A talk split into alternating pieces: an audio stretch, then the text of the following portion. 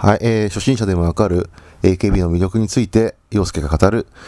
えー、第25回目の配信を行いたいと思います。えー、どうも、えー、こんにちは、陽介です。えーとですね、え、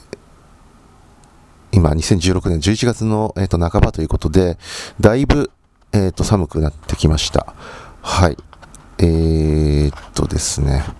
あの、風邪などひいていませんでしょうか？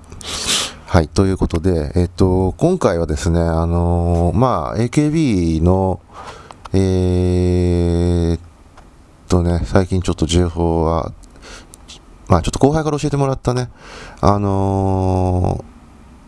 ー、ちょっとテレビ番組をチェックしたところ、まあ、もうね、皆さんの中でもご存知の方もいるかと思うんですが、まあ、ジスカ学園というね、えー、テレビドラマを、まあ、シーズン1からずっと、前田敦子さんがね、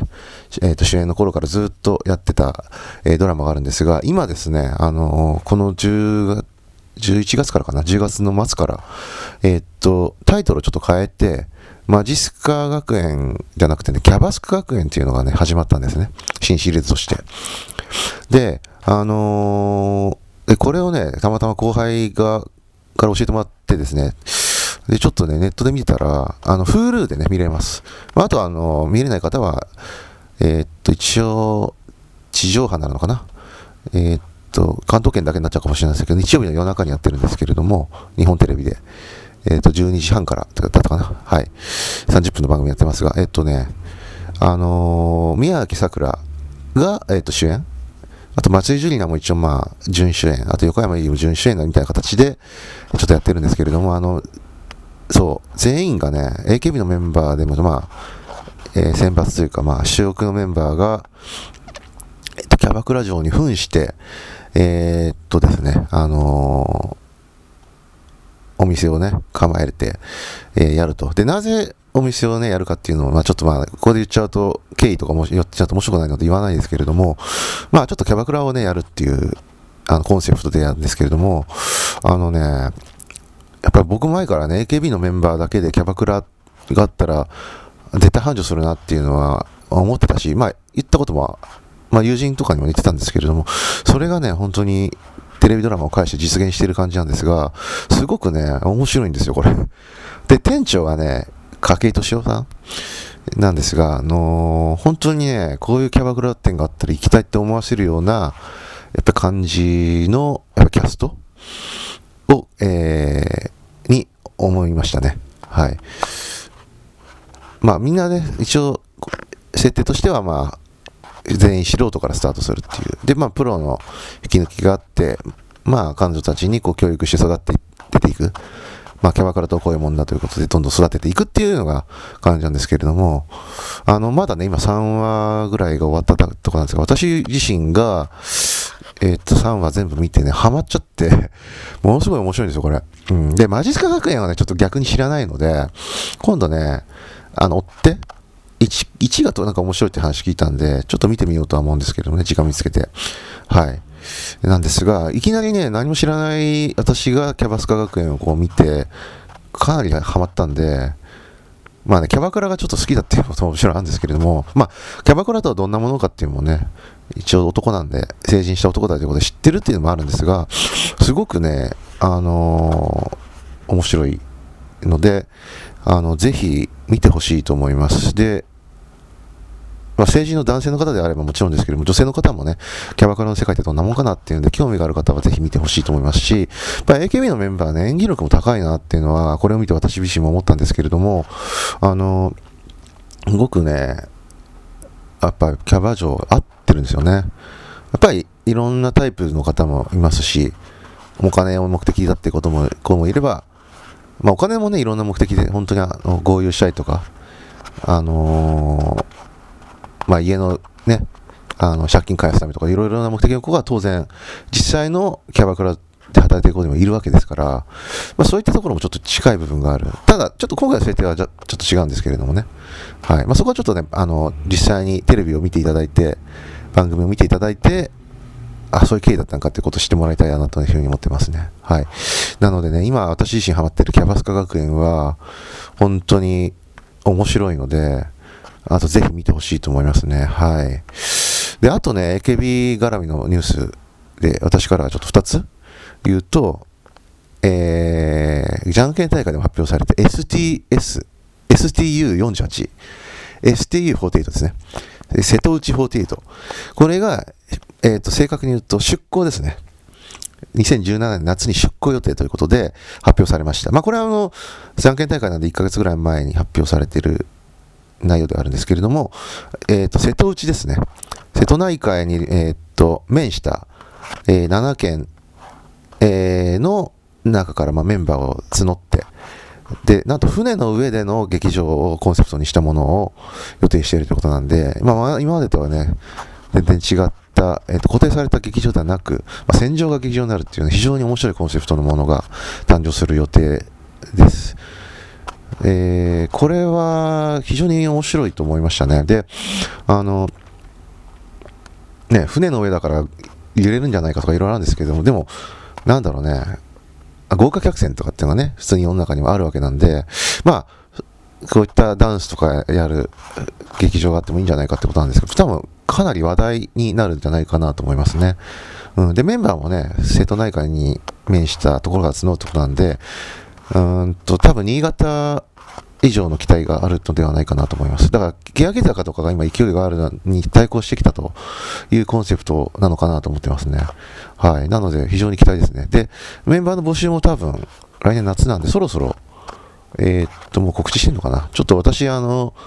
オーディションのね、ページとか一度も見たことがないんで、まあ、まあ、当然ね、私自身が男なんで応募できないってもあるんですけれども、うん、そろそろ始まるんじゃないかなと思いますけれどもね。はい。うん。はい。で、あとそうですね、えー、っと、もう一つのネタを言おうとしたんですけれども、えー、っとね、ちょっとど忘れしちゃった。えー、っと、何を落としたんだっけな。えっと、えっと、えっと、やばい、完全に忘れちゃったな。うーんと、そうですね。あ、やばいな、もうちょっと友達忘れちゃった。紙書いとかよかった すいません。ちょっと待ってくださいね。あ、そう。思い出した。あのね、アマゾン。昨日ちょっとたまたまアマゾンプライムビデオっていうのなんですけれども、まあ、アマゾンプライム会員ですね。あの、アマゾンの、えー、新品を送料無料で、えー、年会費3100円、今500円かな。入ると、えー、と、送料が無料で送られるというね、アマゾンプライムっていう、あの、えー、とサービスがあるんですけれども、まあ、これに、えー、と入っていると、なんとね、あの、Amazon プライム会員といって、えー、っと、Amazon ビデオがプライム会員対象のものだと無料で見れるっていうのがあるんですよ。で、えー、っと、えー、っとですね、あの AKB の劇場公演とか、えっと、あとライブですね、コンサートとかが実は結構無料で見れるんですね。で、私は、まあもう、ファンになったのは最近なんで、結構過去の総選挙とか、ライブの様子、まあ SKE だと、えー、っと、名古屋ドームのライブとかの様子とかも、全部これで見て、えー、っと、まあ復習したんですけれども、あの、ちょまあ前にもこれ、予想したことあると思うんですけれども、あの AKB の関連の劇場公演とかライブが、Amazon プライム会員だと無料で見れるので、ぜひ、あのー、見たことがない方は見てほしいと思います。ただで、ね、普通に DVD とかブルーレイ買うと、まあ、1万7980円とかね、でまあ、2万円近い金額を出すことになるので、まあ、結構高いじゃないですか。ね。まあ、新幹線だと東京から、えー、大阪間が2回往復できるぐらいの、あの、金額にはなるので、もったいないと思いますから、あの、もし、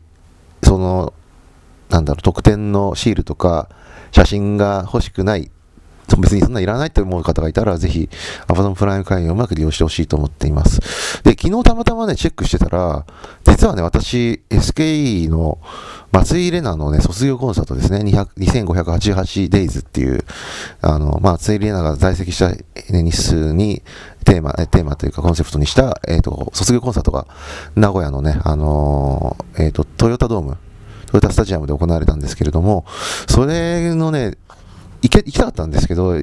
もうね、宿を取れなくて諦めたんですよ。で、一度も、あの、DVD も買わなかったんで、見たくてしょうがなかったのがね、ようやくね、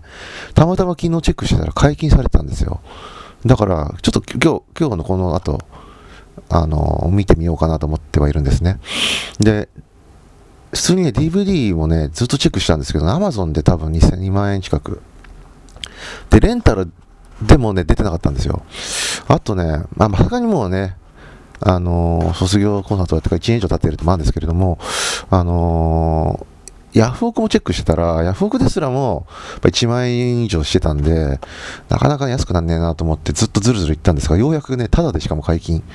すげえラッキーと思ってたんで、これからちょっと見てみようと思います。一応3日間行われて3日間とも内容が異なるようなので、で、結構良さ良さそうなんですよね。私ちょっと見てないので、すごく楽しみにしたいと思っています。まあ、またね、見たら感想とかもお伝えできたらと思うんですけどね、やっぱりね、SKE のことを知って、もうそうそう2年近く、1年半ぐらい経つんですけれども、松井玲奈の存在感がすごくやっぱり大きかったなっていうのは、まあ、いなくなってから、特にファンになってるので、余計感じてるかなと思ってますね。で、うん、やっぱりちょっとね、あのー、えー、っと、PV とかのダイジェストちょっと見ると、だいぶ松井玲奈が光ってるんですよね。だからステージ入る女の子だったのかなっていうのは、あの、ちょっとダイジェストだけしか見てませんけれども、すごく感じるので、あの、やっぱり彼女の存在感っていうのは SKE の中でもね、ダブル祭りと言われてるぐらいですけれども、すごく大きかったなっていうのを、えっ、ー、と、感じています。まあね、今、松井玲奈が卒業して、松井樹里奈がまあ専任になって、えー、引っ張るってことなんですが、ちょっとね、やっぱり柴田綾も辞めちゃって、えっと、あと有名なの須田あかりぐらいなんですよね。木崎ゆりやもね、今 AKB 行っちゃいましたし、えー、高柳茜とかも頑張ってますけれども、ちょっと今、本当に気になる子が少ないので、まあ、SKE は宮沢さえもね、卒業しましたけれども、だからちょっとまあピンチだなと思う中で、まあ、ちょっと改めてね、そのあの、前席というかね、松井里奈がいた頃の最後のコンサートということでね、ちょっと楽しみにしたいと思っていますね。まあ、これをね、踏まえて、改めて、まあ、SKE、何が足りないのかなとか、今後どうしたらいいかなみたいなことも考えられたらなと思っています。はい。というわけで、Amazon プライム会員で、えー、松井里奈卒業コンサートがタダで見れますよというちょっとお知らせをお伝えしようと思っていました。ちょっとごめんなさい。途中でド忘れしちゃったんですけれども。えー、ということで、えっ、ー、と、今回はキャパスカ学園の見ましょうということと、あとは、えー、STU48、瀬戸内48に期待。そして、えー、松井玲奈の卒業コンサート、えー、2588 days。